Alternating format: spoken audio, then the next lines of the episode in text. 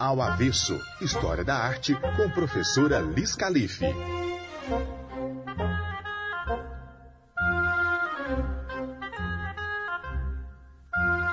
Olá, avessados e avessadas! O nosso programa de bate-papo cultural está no ar, sempre complementando outro programa do Ao Avesso de Liz Calife, denominado de Ao Revés da Obra, que traz audiolivros para vocês. No momento, estamos lendo o livro de ouro da mitologia de Thomas Buffington. Acesse os links dos programas no Instagram ao avesso Liz Calife ou pelo site História da Arte com liscalife.wordpress.com. Vamos começar a nossa conversa de hoje buscando o conceito de belo em nossas vidas. Quantas vezes você, ouvinte, comprou alguma mercadoria porque a considerava bela?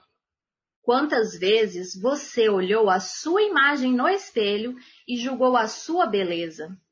O que de fato é esse conceito na sociedade? O que é belo na filosofia estética e na arte? Existe beleza no processo pandêmico atual?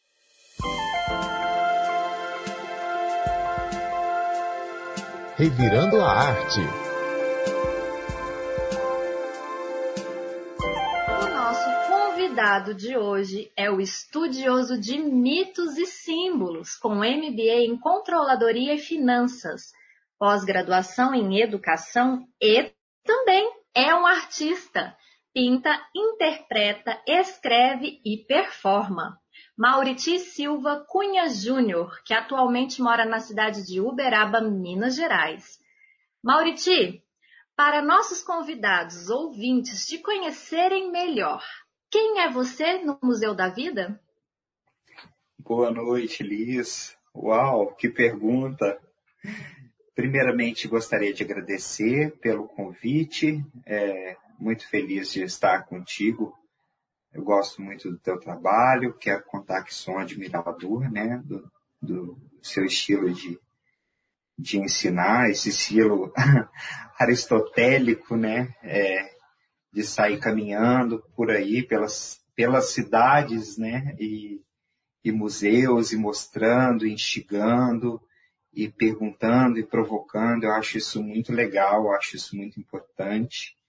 Me sinto honrado por poder falar de arte, porque a arte ela tem um papel uh, econômico, ela é um ativo econômico, né, que, que gera milhões é, no Brasil, bilhões no mundo, né, é, gera renda, gera empregos, gera diversas atividades, é, ela também tem um papel social, papel educativo, o papel de formar cidadãos, o papel de criar oportunidade é, para o jovem sair da violência, não entrar nas drogas, para tirar uma pessoa da depressão, para dar uma atividade, um segundo emprego ao idoso, uma renda extra. Ela é, ela tem tantos papéis muito uh, muito importantes na vida né, do ser humano. E ainda mais nesse momento de crise,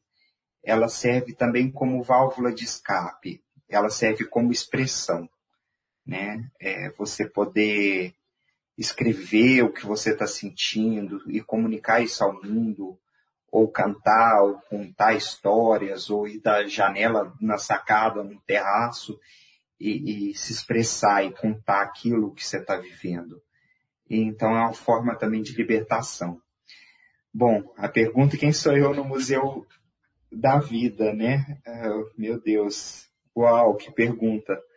Eu acho que eu estaria na galeria de algo inacabado, de algo ainda sendo construído, mas também de algo infinito, sabe? De algo algo que fala de renovação, que fala de reconstrução, de natureza, sabe?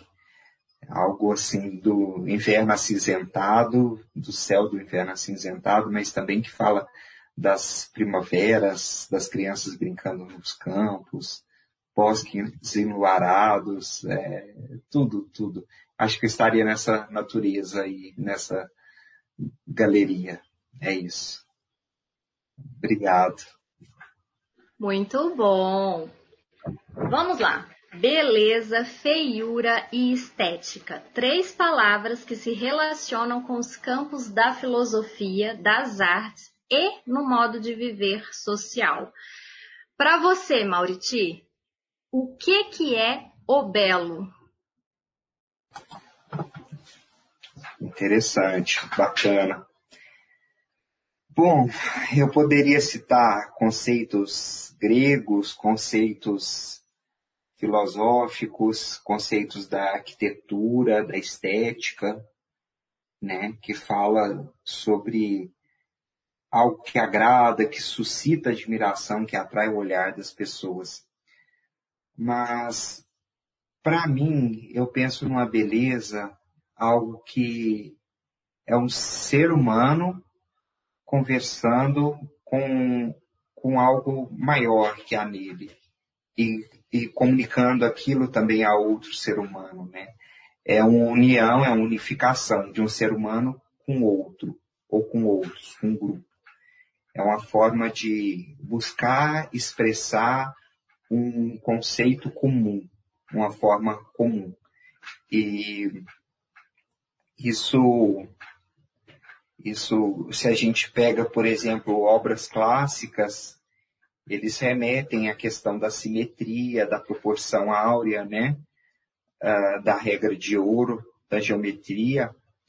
E, e ele tem um fator psicológico, um fator social, que é o de ordem, de organização. Você, qualquer um que olhar aquilo vai falar assim, pessoas se organizaram em torno, em torno daquilo para fazer com que aquilo fosse bonito, né? Fosse belo e, e, e atingisse, sei lá, séculos, milênios, né? E, mas eh, também eu não, não fico só no clássico, eu não fico só no, no uh, nesse conceito né, de, de proporção. Eu acho que em todo movimento artístico a beleza. Toda expressão tem a busca né, dessa, desse, desse comunicado que transcende a, a, aquela pessoa e se transforma algo que é a expressão de toda uma comunidade ou de todo um povo, né? Ou de parte de um, daquele de um país, enfim, né? Até símbolos mundiais, até a gente chegar a obras que são tombadas pelo patrimônio da humanidade, né, que, que representa todos os seres humanos, né. Uh, mas também eu vejo a beleza metafísica, a beleza de uma flor, a beleza de um animal, a beleza uh, da natureza, dessa forma também. Ela não vai durar séculos, ela não vai durar milênios. Uma flor, por exemplo, vamos dar um exemplo aqui uh, é, tangente, né? Uh, mas a memória dela do que é uma flor e ela pode ser expressada através de um canto, de um conto, de uma obra de arte, e aí é onde reside a beleza. É, é nesse sentido. Uau! Olha, vou te confessar. Até procurei um pouco antes no dicionário o que, que é o belo, para a gente entrar nessa significação, né?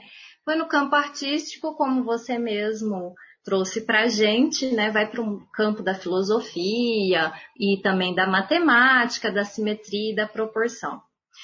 E lá no dicionário está é, tá escrito a seguinte questão: o belo é um adjetivo né? Que tem formas harmônicas, mas também pode ser algo que vai produzir algum deleite, alguma admiração nas pessoas.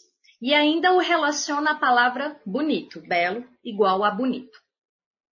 E aí eu fiquei pensando, né? O belo, a beleza, ela é uma característica de alguma coisa que a gente dá alguma coisa a uma pessoa, a um lugar, a tudo que nos rodeia, inclusive a nós mesmos.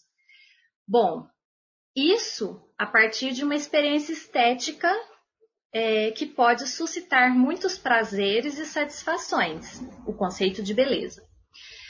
E aí eu fico pensando naquela questão, então, nós sujeitos acabamos moldando através da nossa experimentação social e também individualizada, porque existe o belo para a sociedade e o belo como forma de gosto meu, né, Lisandra e o seu Mauriti. Isso sempre permeado as ideias da harmonia e do equilíbrio visual, muito comparado à natureza, como você mesmo colocou agora para nós. Mas, ao mesmo tempo, ela é muita, muito subjetiva. Por mais que a gente tenha uma filosofia e até um campo artístico e arquitetônico, que vão trabalhar o, o campo da beleza sendo moldado pela proporção áurea, é, né, o número de ouro, seja pelas harmonias e pela simetria, o que é belo para mim é diferente do que é belo para você. Então, o que é belo para mim pode ser feio para você. E aí, na filosofia, a gente tem algumas coisas até interessantes quando a gente vai estudar artes. Né? Então, a gente tem Platão, que traz a ideia da beleza como uma ideia acima de todas as ideias, e o Aristóteles, que também relaciona o belo à virtude das coisas. E aí você lembra que quando a gente vai ter toda a criação das esculturas e da arquitetura naqueles, naquelas ordens arquitetônicas e nos períodos gregos da antiguidade clássica que os romanos replicam e fazem os deles também, eles vão conquistar proporção, movimento e depois maturidade. E a gente vai ter aquelas obras esculturais belíssimas que vão muito para o campo é, das proporções perfeitas, observadas inclusive na natureza com o número de ouro, sempre muito relacionado à matemática. Quando a gente vai para a Idade Média, muda esses conceitos dessa beleza perfeita, ela é considerada pagã. E aí, agora o belo, ele tem uma relação simbólica com a religião. Então, o que, é belo? Deus. Porque Deus é belo e perfeito. Mas nós também somos, se a gente parar para pensar. Por quê? Nós somos, aos olhos de Deus, seus filhos.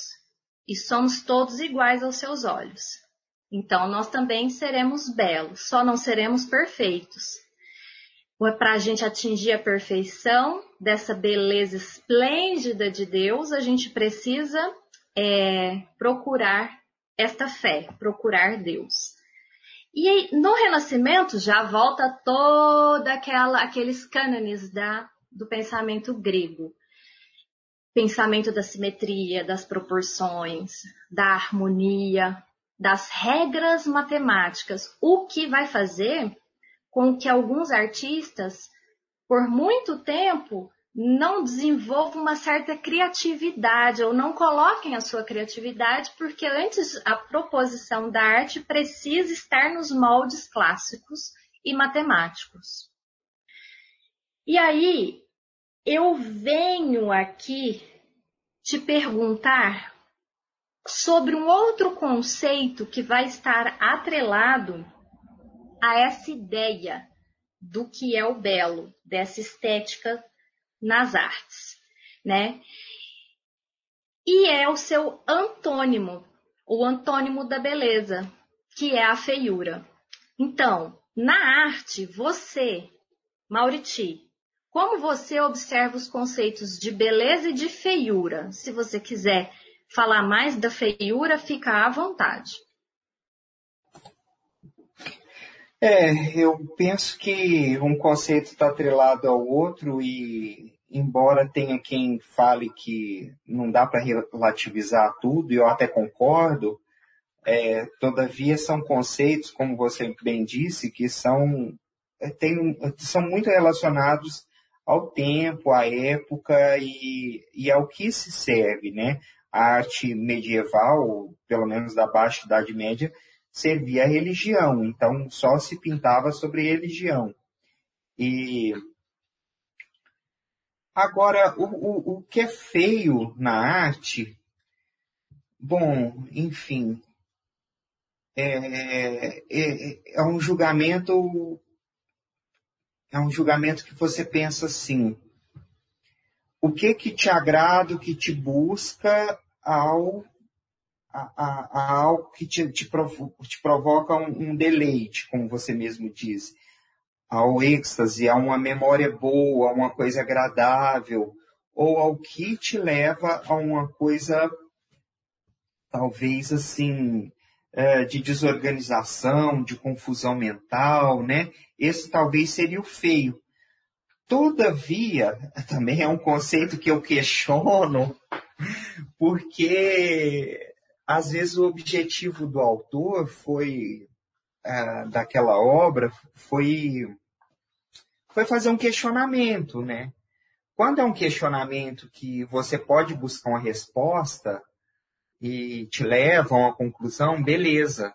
Aquilo ali, para mim, para mim, Mauritita é uma serventia. Agora, quando te leva do nada para lugar algum, de uma confusão cotidiana para uma confusão dentro de um salão, aquilo me irrita.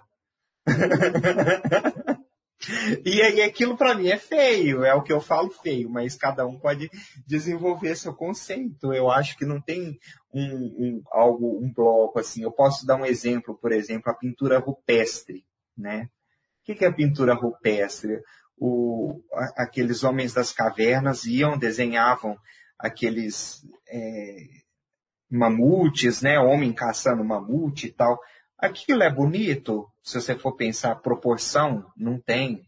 Matemática, não. Regra de ouro, tal. Tá usando o quê? Não.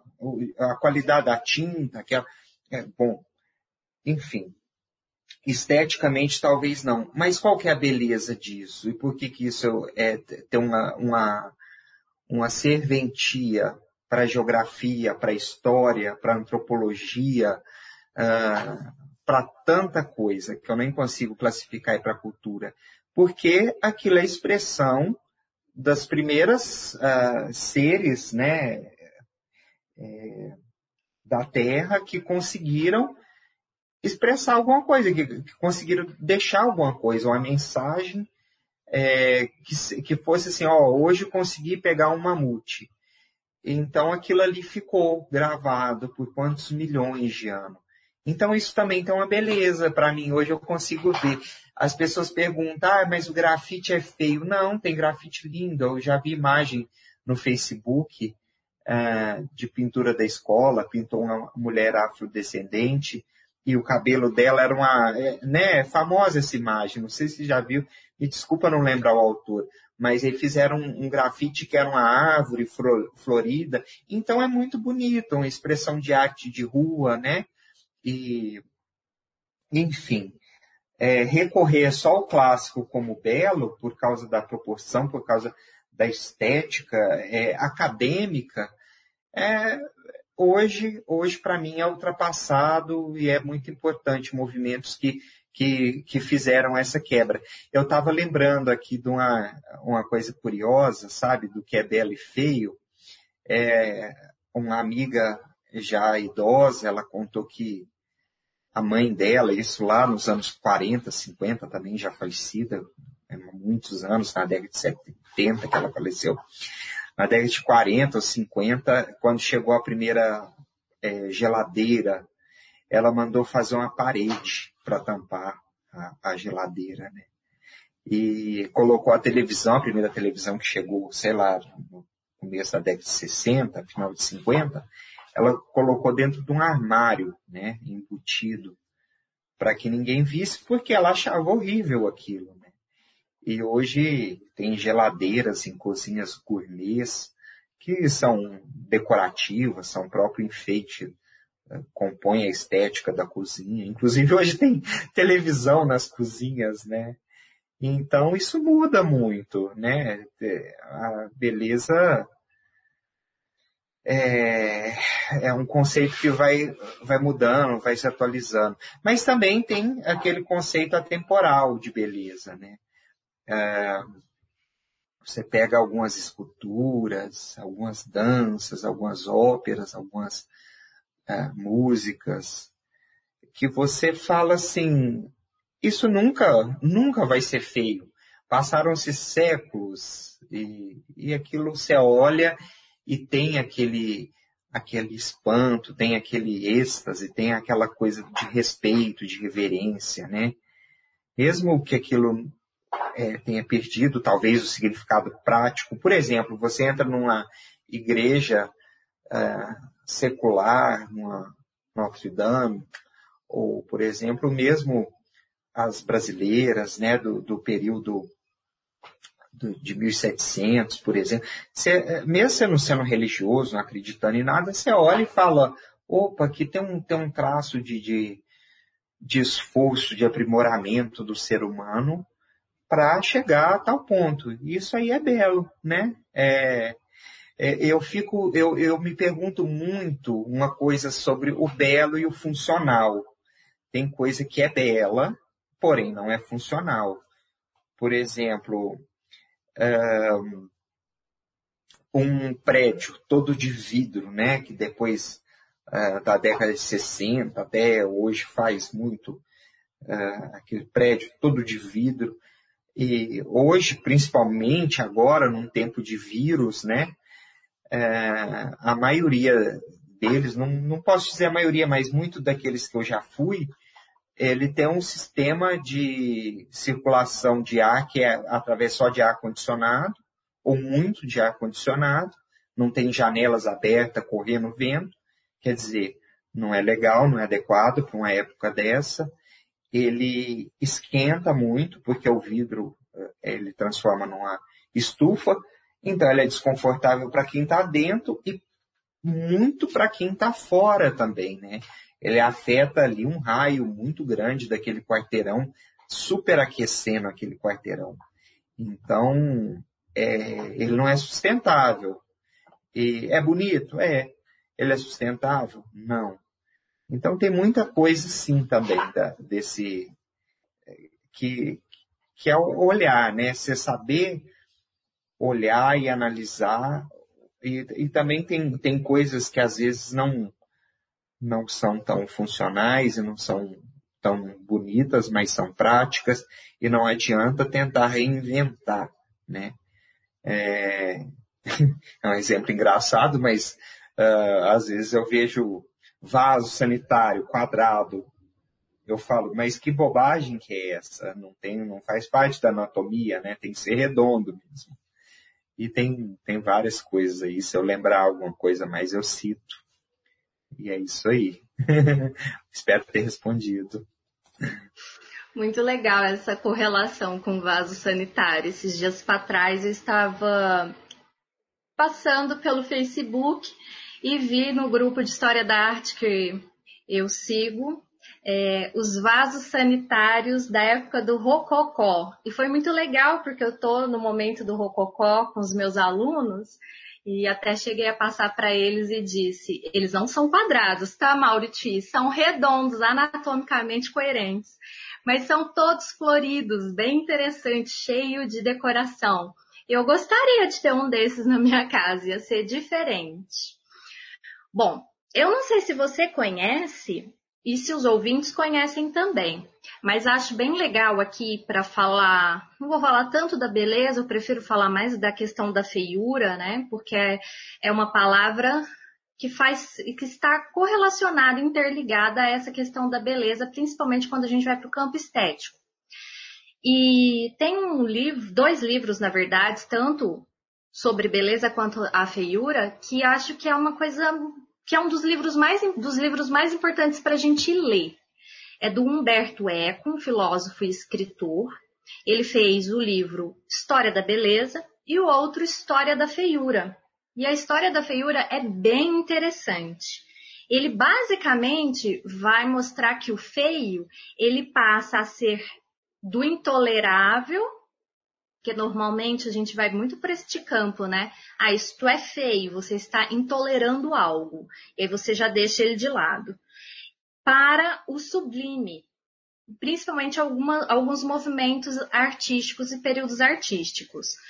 Por exemplo, existe na modernidade uma estética do feio quando a gente está falando sobre o expressionismo alemão. Eles fazem questão né, de mostrar que a estética deles não entra no campo das harmonias e da simetria. E aí eles vão trabalhar com cenas de mortes, cores escuras, é, figuras deformadas, flores podres, com a ideia da dor, com a ideia do medo, do lado psicológico, né? E aí eles acabam seduzindo alguns espectadores com essas ideias. Alguns espectadores dessas obras, eles vão ter compaixões e prazeres. Lembra lá do conceito, né, até no dicionário, que dá algum deleite e admiração? Essa ideia da estética da feiura no expressionismo alemão causa em alguns espectadores, a gente não pode falar que é em todo mundo, né? Essa sensação de ser algo sublime. Outra coisa também que eu acho muito interessante é que lá no Renascimento, já que a gente fala um pouco sobre a beleza com relação ao clássico, a feiura ela era muito atrelada, sabe, ao quê? A ideia da velhice feminina, mostrando quão deprimente é uma mulher quando ela fica velha, coisa mais interessante e absurda, né, se a gente parar para pensar. E aí, eles ainda atrelam essa ideia da velhice com a feiura feminina, também com, a, com relação à melancolia, o estado psicológico. E veja que o expressionismo alemão também vai muito para esse lado do estágio psicológico. E aí, lá no romantismo, eu meio que fiz um vai e volta, né? Mas lá no romantismo, é, a feiura, ela em vez de ser trabalhada para trazer o mal ou a negativa ou o intolerante, ele traz a ideia é, de uma beleza que você vai se deleitando com ela, né? Vai gostando de ver, por exemplo, um, relacionado às literaturas do grotesco com o neogótico. E aí a gente tem algumas pinturas que vão trabalhar, por exemplo, tempestades. Então a tempestade passa a ser bonita, mas ela em si, o fato tempestade, ela causa o quê? Medos, perdas, todos os sentimentos e ações que, que são causadas, às vezes relacionados à feiura. E lá na Idade Média, agora voltando para trás, a feiura era utilizada para afastar os homens do pecado. Então eles faziam aquelas imagens, né, grotescas mesmo. Trabalhavam inclusive com as ideias dos vampiros. Muito, muitos painéis de esculturas de baixo e alto relevo é, sobre o julgamento, que mostra o céu e o inferno. Aí você acaba olhando mais para as figuras do inferno, porque as figuras do inferno são esquisitérrimas, deformadas, elas realmente causam um medo na gente.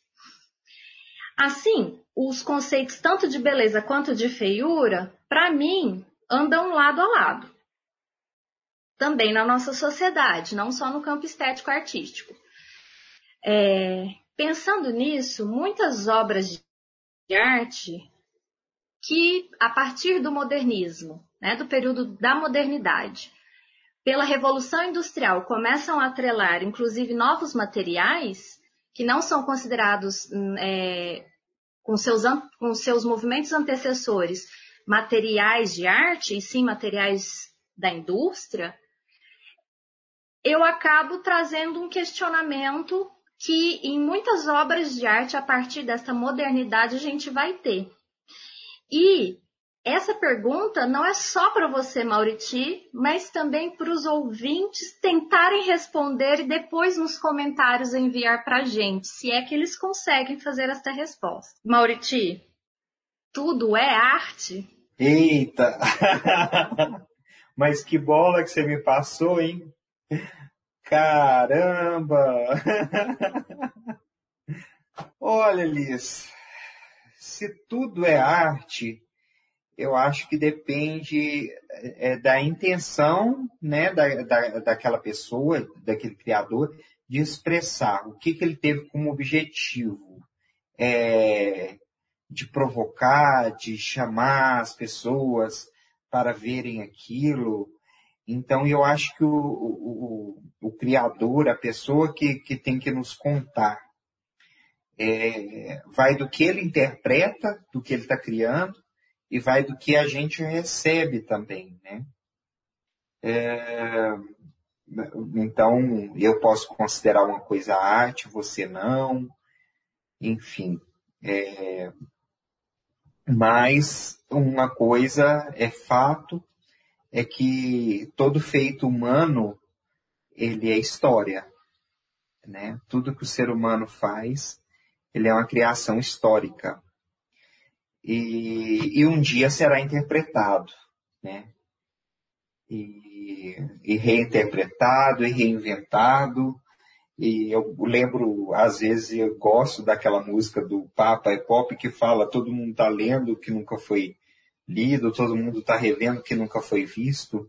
Então, são ondas, né? são movimentos que vêm e vão. Eu, enquanto você deu essa, essa show, essa aula aí, fazendo uma análise né, comparada de, de vários movimentos, grande Humberto Eco, bacana mesmo a, a obra dele, as obras dele. Né? E, e eu fico pensando, por exemplo, na moda, sabe? Eu fiquei pensando, é, é, tem coisa que você vê na passarela, aliás, quase tudo que você vê na passarela, você não vai ver uma pessoa usando usando aquilo exatamente igual, né? O que você pega é um conceito, o que você capta é um conceito daquilo que está sendo criado. E aí você vai tentar uh, encaixar aquilo naquele contexto, né? É, eu lembrei, enquanto você estava falando do, do, do, inferno de Bosch, né? Que era aquela coisa desesperadora, das Madonas também, que o conceito de beleza já foi aquela melancolia, aquela tristeza também, né? Como já foi feiura, já foi beleza, aquela natureza selvagem também já foi feio, já foi algo demoníaco e ao mesmo tempo foi é, exaltada né, no, no, expressionismo alemão, que é maravilhoso. A, a, tempestade, por exemplo, ela, ela, ela provoca uma reverência, né? Ela não é face. Às vezes a pessoa fala, nossa, o céu tá feio, tá, tá ventando muito, tá com jeito de chuva. E eu nunca entendi esse porquê de feio, né? Eu acho lindo, eu acho muito bonito mesmo. Mesmo em alguns provocam medo e em mim provocam êxtase. Então, é, é, o, é, a, é como a pessoa pura, né? Tem aquela sensibilidade. E Bom, enfim, eu, eu posso dizer também uma coisa que a pessoa mais simples e sem estudo pode apreciar uma obra de arte, ela pode talvez ir numa, num balé, numa ópera, num show e achar aquilo fantástico, ficar extasiado, porque não tem a ver é, intrinsecamente com, com o estudo, né, com o grau de formação. É, e por outro lado, pode ter alguém muito academicista, muito tecnicista, e que também não tem a menor sensibilidade para perceber né, a beleza, a estética, a graça. Bom, eu, eu, eu vivi isso, eu conheci um, um cirurgião que ele perguntava, é ótimo cirurgião, conceituadíssimo, por que, que você está olhando a lua? Eu mostrei uma vez um cinzeiro árabe de não sei quantos anos, né? Todo aquele trabalho de prata, de vidro. Ele, ah, que graça tem isso. Então a pessoa também às vezes se embrutece, né? E, e eu acho interessante é, isso. Mas com certeza, com certeza, a pessoa que, que, que se abre, né? para ver um pouco, para entender o que que aquilo quis dizer, aquele momento, aquele autor, que momento que ele vivia, que contexto aquilo é, é, é, foi criado, com certeza ela, ela amplia né, a gama de possibilidades de interpretar e de gostar e de, de, e de curtir aquela obra. Né? O Kant falava algo interessante, que você tem que apreciar uma obra de arte com, com desapego. É uma coisa quase que budista que eu, que eu penso, é algo contemplação. Né? O Da Vinci, ele ia olhar a natureza, ia dar uma pincelada, ele demorou acho que 12 anos para fazer a Santa Ceia, 13 anos. Os padres lá já queriam demiti-lo. E era isso, a, a, coisa da contemplação que a pessoa desenvolve. E sim, beleza e feiura são antônimos, assim como bem e mal, né, para boa parte da sociedade, né? E, e transcender isso, né, e além desse bem e mal, às vezes é, é dificultoso. Com certeza, tem o que causa repulsa, tem o que causa temor, tem o que causa alegria, mas como eu já eu disse, é, uma coisa que me causa medo não causa no outro, enfim. Mas é, é por aí mesmo. Eu acho que, que é nesse sentido. Essa pergunta que eu te fiz é bem difícil de responder mesmo, né? Nem eu não sei dizer se tudo é arte, se isso é arte, se aquilo não é arte. Porque vai muito como você mesmo falou, do conhecimento, mas também vai para o campo do gosto. E sempre, sempre vai estar atrelado esse gosto, esse gostar ou não gostar, a ideia do belo ou a ideia do feio que a pessoa tem, seja moldado pela sociedade, seja intrínseco a ela.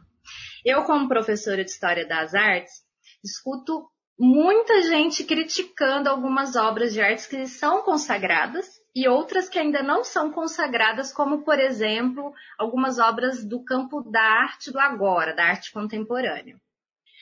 E aí eu observo essas pessoas usando muita questão da opinião pessoal, do eu gosto ou eu não gosto. É errado fazer isso? Claro que não, isso aí faz parte do processo crítico. Mas eu sempre tento passar né, para os alunos a ideia de que você precisa questionar, ver a obra, questionar a obra, os porquês e os como ela foi, como ela foi criada. É, às vezes a gente não tem o um artista ali no momento do agora, na exposição, para explicar isso, mas a partir do momento em que você começa a observar nas obras, elas te dizem alguma coisa.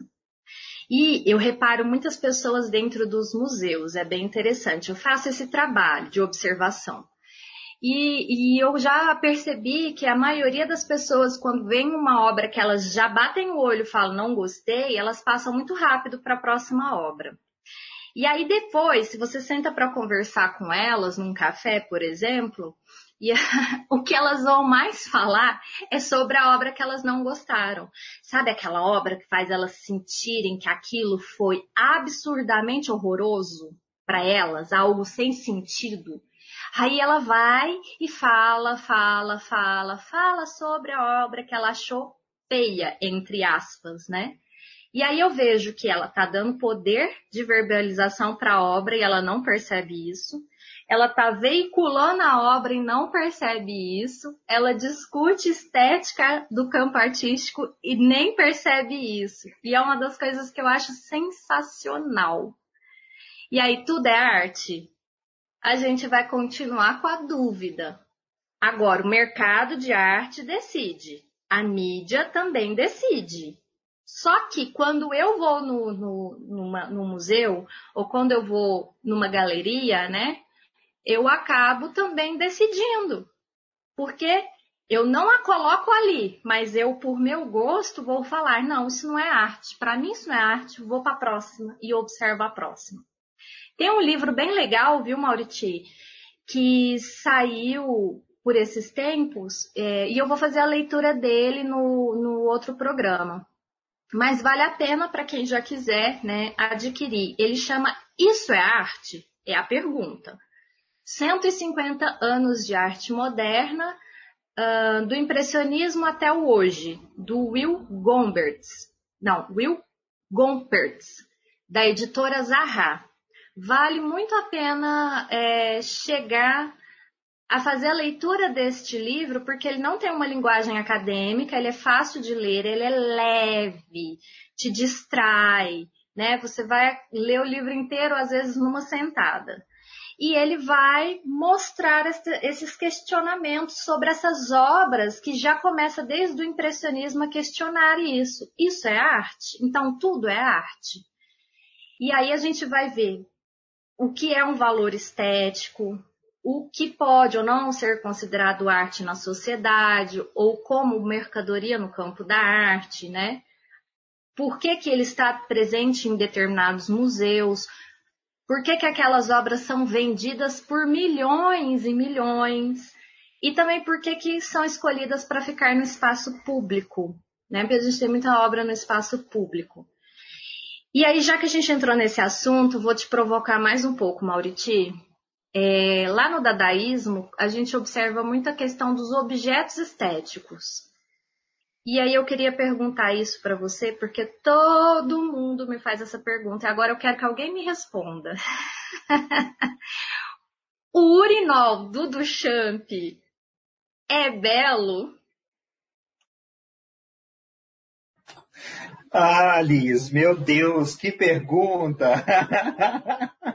que provocação, caramba! Poxa, ah, eu acho que o, o, Urinaldo Duchamp, ele entra mais como... Tem gente que vê ele como uma piada, né? Eu vejo como uma provocação. Ele, ele, o Duchamp, eu acho que ele tudo é, é achar, né? É, é, a gente interpreta, cada um tem o direito de interpretar de uma forma. E, mas eu, Mauriti, interpreto como uma pergunta que ele fez. O que é arte, o que não é arte, qual é o lugar de cada coisa na arte, entendeu? Você pegar um objeto, por exemplo, uh, hoje, hoje, de vez em quando, né, sei lá, passando pelas redes sociais, eu vejo é, milionários que têm o costume de colocar alguns, né, é, carros Lamborghini, Ferrari, como objeto de decoração na sala de estar. Eu acho horrível. Mas eu acho que ele segue um pouco da, da, daquele conceito de Duchamp e às vezes sem entender, né? É, bom, eu não teria um urinol nem um carro na minha sala de estar, por mais que fosse uma obra de arte, lindo esse carro, esse urinol. Cada coisa no seu lugar, para mim, Mauriti, né?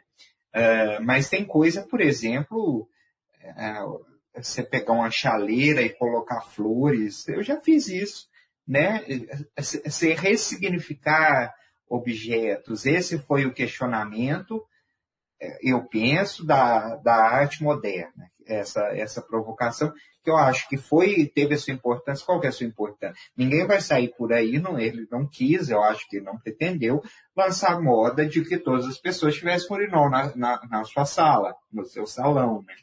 Mas que ele talvez, né, fizesse um, um um, um rompimento com a academia clássica, né, que foi importante para novas experiências uh, experiências sensoriais, né, do tato, do cheiro, do tocar o objeto, de ver se é duro, macio, uh, é, a expressão corporal né, na obra de arte, na, no, no, no, quadro, por exemplo. E, e, aí, a partir daí, começou a misturar várias coisas, não só por causa de Duchamp, mas porque vários dentro desse movimento né, uh, criaram essa possibilidade.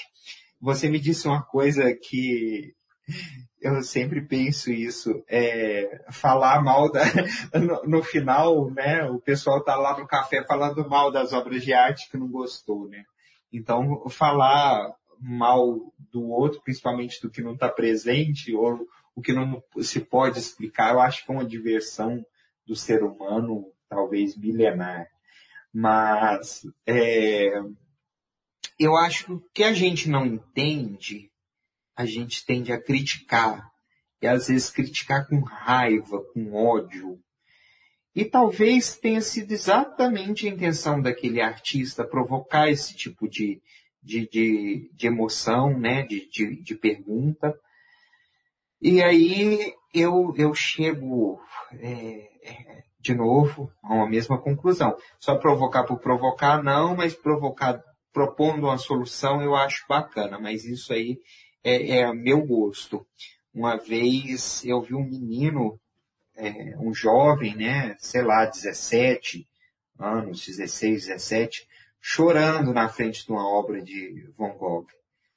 E aquilo ali, eu já gostava de Van Gogh, eu acho muito bonita as obras dele. Mas aquilo ali, para mim, foi uma experiência tão. Eu acho que foi a vez que eu mais senti o que é estar dentro de um museu. Eu não sou de chorar, não chorei, mas aquilo ali me deu uma sensação inexplicável, né? E, e não era um, um, um mero entretenimento. Muitos encaram a arte como mero entretenimento é uma busca profunda que a gente faz na alma. Aí a gente precisaria aqui de gente da, da analítica, de Jung, né, para entender por que, que tem obras que, que provocam tanta repulsa. Às vezes está falando de questões que a pessoa não quer trabalhar, ou ela vê aquilo e aquilo toca ela de alguma maneira que ela não sabe dizer o que. Então, tem livros que tem gente que acha horrível, tem gente que lê e, e, e chora sem parar. Eu, eu lembro, eu, teve um livro que me aconteceu isso, foi A Paixão Segundo GH, de Clarice Lispector. E que impacta, né? Aquele impacto. Então, quando eu vi aquele menino chorando em frente ao Van Gogh, eu achei aquilo, eu achei aquilo esplêndido, eu achei aquilo maravilhoso. E e, e, e questionar essa, essa questão da, da funcionalidade trouxe para a arte moderna uma coisa muito legal, uma coisa muito interessante. Um impacto que não tem a ver justamente com clássico, com o, o neoclássico, o renascimento, né? Ele, com o abstrato, de forma geral, é isso que eu quero dizer. Certo. Deixa eu te contar um pouquinho da história, então, dessa obra do Marcel Duchamp. Ela é chamada de A Fonte, feita em 1917. Vou contar para você e para os ouvintes, né? E a história é muito interessante. Ele pega este objeto mictório, mictório e leva para a exposição da Associação dos Artistas Independentes de Nova York, que coloca uma única condição para aceitar as obras, que o artista pagasse 6 dólares. E ele faz isso. Só que os membros da associação, ao verem o mictório, dizem exatamente o que você falou sobre a questão de não ter na sua sala, né? Que ele era um objeto de um local que servia para ele, que é o banheiro masculino, que cabe muito bem ali, mas que não era de forma alguma uma obra de arte que poderia entrar dentro de uma exposição. Dito isso, depois de pouco de briga com o Duchamp, é, acaba que o mictório fica escondido atrás de uma divisória. E para nossa sorte de hoje, foi tirada pelo menos uma foto uma foto da obra pelo artista que estava ali na hora, que era o, o Alfred Stiglitz. Depois que acabou essa exposição e o Duchamp foi atrás da obra dele, ela não estava mais em lugar nenhum. Então, assim, a resposta para isso é: será que ela foi jogada fora? Será que alguém pegou e levou para casa? O que, que será que aconteceu? Porque de fato é exatamente o próprio mictório que ele vai assinar no, na, na porcelana, né? E apenas inverteu em 90 graus o objeto. E aí é que tá, essas ideias do Duchamp no dadaísmo chegam com o nome de ready-made, aquilo que já está pronto. Então ele tira da sua função usual e transforma em outra coisa e vai viralizar, né? Só que muitas pessoas, tanto do campo artístico como os próprios é, espectadores da obra de artes, não entendem o que, que é isso. E ele está provocando, como você mesmo disse. É, uma coisa interessante é que todo mundo pergunta por que, que ele assina R. Mut e não Marcel Duchamp. E dizem que, pode ser que seja isso, tá, gente? Não é certeza. Ele teve a ideia de produzir essa obra após um almoço, junto com um pintor americano e um colecionador de artes. E os três saíram e foram direto para um fornecedor de produtos de encanamento. Ele viu um mictório, resolveu comprar, levou para o seu ateliê e lá, para fazer uma brincadeira com relação ao nome deste produtor de mictórios, ele troca apenas uma letra, a vogal, porque o, o produtor chamava JL Mott Iron Works. E aí ele troca o O e põe o U, para não ficar tão óbvio assim de onde que ele tinha tirado o mictório. R. Mut. E aí ele vai e assina do lado também, ele coloca a data 1917. Ele está provocando, ele está abrindo é, aqui a questão do conceito na arte, em que às vezes não é aquilo para ser arte não é necessário que seja produzido pelo próprio artista, pelas mãos do próprio artista, mas a ideia partiu do artista, que vai entrar muito no campo da arte contemporânea, daquela arte conceitual.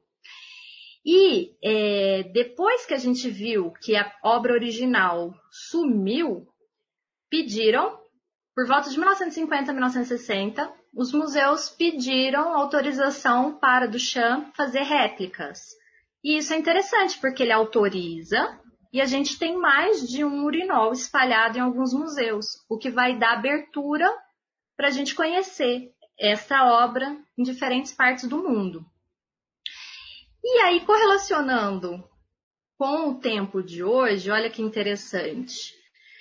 De forma viral, e disponível a todos, que nos fez entrar de espectadores a usuários, temos quem? O SARS-CoV-19, o tal do coronavírus. Então, para finalizar, Mauriti, existe beleza na pandemia mundial do Covid-19? Liz, eu acredito que todo momento de crise, né, todo momento ah, de crise mundial é um momento de reflexão, de ruptura, de reconstrução. E, e daí sim vem beleza. Eu, creio que, que depois de, de todo todo o conflito, toda aquela coisa, né, não só né, global, macro, mas também dentro de, algo, de todo ser humano, né, surge alguma coisa. E o legal disso aí é poder expressar, é cada um uh, interpretar esse momento e poder dizer ao mundo o que está sentindo de alguma forma, né? E, e é onde a arte entra. É, eu creio que novos estilos de vida, de consumo, de arte virão por aí.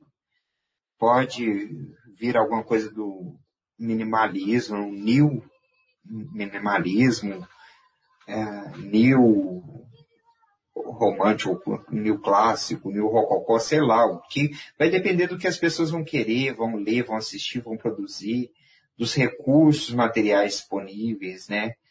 Uh, o pop veio depois da Segunda Guerra Mundial, né? As pessoas cansadas, que é de sofrimento, queriam cores, queriam alegria. Então, artistas icônicos surgem aí nessa, nessa, nesse momento da década de 50. Mary Moore, Carmen Miranda, 40, 50, né? Uh, Elvis no final de 50, então, vai, vai surgindo novos estilos em tudo, né? A pop art foi criada aí a partir desse momento desenvolvida. Uh, e o que vamos aprender com esse momento? Estamos é, aí chegando 100 anos né, da arte moderna no Brasil, da, da, da Semana da Arte Moderna. Eu acho que isso tem um, um símbolo e, quem sabe, uma promessa de novidades. É, eu acho, eu, eu penso assim, uh, a Mona Lisa, por exemplo, eu vejo a Mona Lisa. Ela não era Mona Lisa quando só a é, é, ela não era isso tudo quando o, o, o Da Vinci fez ela. Ela passou por um processo, né?